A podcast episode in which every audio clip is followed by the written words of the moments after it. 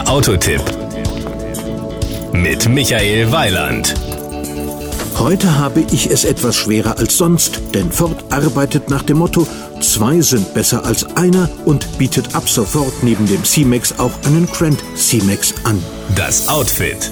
Der C-Max und der längere Grand C-Max haben unterschiedliche Charaktere. Den Unterschied sieht man auf den ersten Blick. Der fünfsitzige C-Max weist wie sein Vorgänger vier Schwenktüren und eine konventionelle Heckklappe auf. Zugleich setzt er sich mit einem betont sportlichen Auftritt von der Masse seiner Mitbewerber im Segment der kompakten Familienvans ab. Der Grand C-Max tritt als erster Ford in Europa mit seitlichen Schiebetüren links und rechts an. Power und Drive.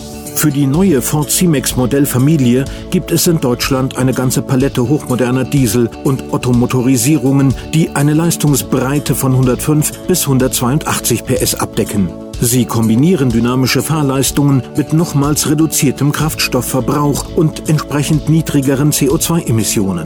Dies trifft speziell auf die 1,6 Liter großen Ford EcoBoost Benziner mit 150 und 182 PS zu, den ersten Ablegern einer komplett neu konzipierten Generation besonders effizienter und abgasarmer Leichtbaumotoren.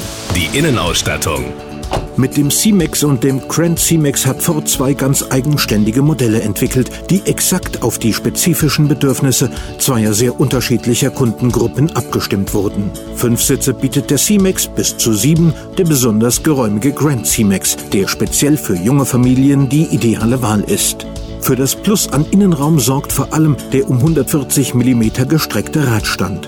Auch in der Höhe übertrifft er das kürzere Schwestermodell um 40 mm. Die bis ins Detail clever durchdachten Konfigurationsmöglichkeiten werden am Beispiel des optional siebensitzigen Grand C-Max besonders augenfällig. Die Kosten. 18.600 Euro. Das ist die Summe, die Sie mindestens ausgeben müssen, um ein C-Max-Modell aus dem Hause Ford zu fahren. Wenn es ein Grand C-Max sein soll, steigt diese Summe auf 20.100 Euro an. Das Gesamtbild. Es ist sicherlich eine gute Idee, zwei Versionen des C-Max anzubieten. Schließlich braucht nicht jeder sieben Sitze. Andererseits sehen die beiden Fahrzeuge auch unterschiedlich aus, so dass es auch gut sein kann, dass der eine oder andere die zwei zusätzlichen Sitze zwar nicht braucht, aber als nette Beigabe ansieht. Das war ein Beitrag von Michael Weiland.